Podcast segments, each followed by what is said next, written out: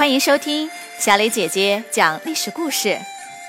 我们的故事全部来自专业正史，绝不细说。每周一、三、五，来听一段故事，了解一段中国历史吧。今天我要给你们讲的故事的名字叫做《鞠躬尽瘁》。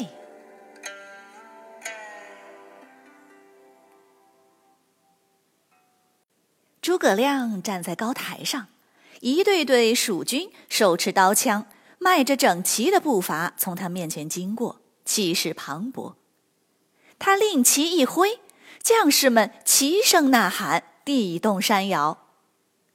这样的场景他早已熟悉，因为这已经是他第五次进军魏国了。但是这一次，他志在必得。六年前，他第一次进军魏国，激动地写下了《出师表》，结果却大败而回。他挥泪斩马谡，自降三级，悔恨自己计划的不够周全。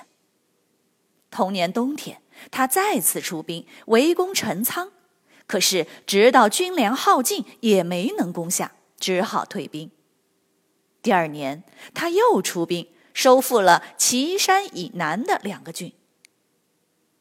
第三年，魏国发动了反攻，沿数百里的子午道进军汉中，结果赶上连下了三十多天的大雨，道路被冲毁，本来就不好走的道路变得更加艰难。魏军走走停停，走了一个多月，才走了一半，将士们叫苦连天。魏军只好退兵了。第四年，诸葛亮再次兵出祁山，这次他发明了一种运输工具，叫做木牛流马，大大的提高了运粮的效率。魏国则由司马懿领兵迎战，双方一交锋，司马懿连吃了几场败仗，于是他退守到险要的位置，不再出战。双方对峙了一段时间后，蜀军又缺粮了，但这一次不是运粮的问题，而是真的没有粮食了。诸葛亮只好再次退兵。司马懿在背后尾随着，不敢上前交战。部将们忍不住对司马懿说：“你这么害怕诸葛亮，难道不怕天下人笑话吗？”司马懿脸上挂不住，只好命令大将张合率军追击。结果张合刚出发，就中了诸葛亮的埋伏，万箭齐发，张合被射死了。司马懿吓得赶紧退兵，不敢再追。诸葛亮回到汉中后，一直在琢磨，怎样才能解决粮食的问题呢？他一边鼓励农业发展生产。一边制造了更多的木牛流马，修建了囤积军粮的仓库。这一次，经过了足足三年的准备，诸葛亮满怀信心，决定再次进军。他率领十万大军，穿过狭长的包斜道，进入关中，驻扎在五丈原。魏国仍然由司马懿领兵背水扎营，坚守不出战。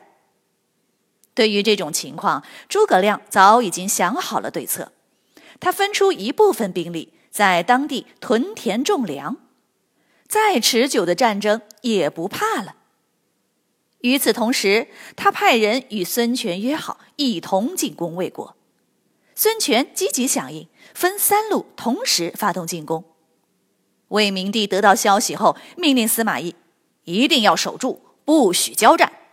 等他们粮食耗尽，我们就赢了。然后他调集全国军队，亲自去迎战孙权。孙权见占不到便宜，不久就撤退了。另一边，诸葛亮和司马懿仍在对峙，已经一百多天了。无论诸葛亮如何挑战，司马懿就是不应战。诸葛亮绞尽脑汁想了许多办法，也没有效果。这时，一个意外发生了。日夜操劳的诸葛亮突然病倒在军营，而且病情越来越严重。诸葛亮千算万算，也没能算到这件事。他连忙带兵上书，安排好丞相的继承人，又和部将仔细讨论，拟定了退兵计划。他安排妥当后，不久就去世了。蜀军没有声张，悄悄开始撤退。司马懿发现了，派兵追赶。这时，蜀军突然调转方向，雷响战鼓，似乎要准备进攻。司马懿以为又中计了，吓得赶紧又退回到了营地。于是，蜀军继续撤退，安全的回到了汉中。诸葛亮在蜀国当了十来年的丞相，凡事都遵从法令，坦白无私，人人都敬重他。他对各种问题总是深入研究，找出关键所在，从而能将其根本解决。蜀国在他的治理下井井有条，老百姓的生活得以大大改善。全蜀国的人，无论老幼。听说诸葛亮死了，全都悲痛万分，痛哭流涕。诸葛亮被安葬在汉中的定军山，每逢节日，老百姓就会自发的在路边祭祀他。在成都的武侯祠，原本是刘备的墓地，结果也成了大家纪念诸葛亮的地方。诸葛亮鞠躬尽瘁一辈子。也没能实现刘备光复汉朝的心愿，但是他不懈的努力，却赢得了无数后人的拥戴和崇敬。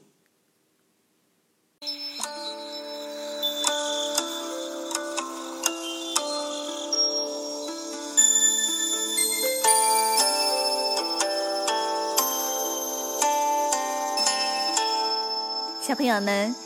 今天的故事就讲到这里，请你来说一说，诸葛亮做事时总是事先考虑的很周全，计划的很详细。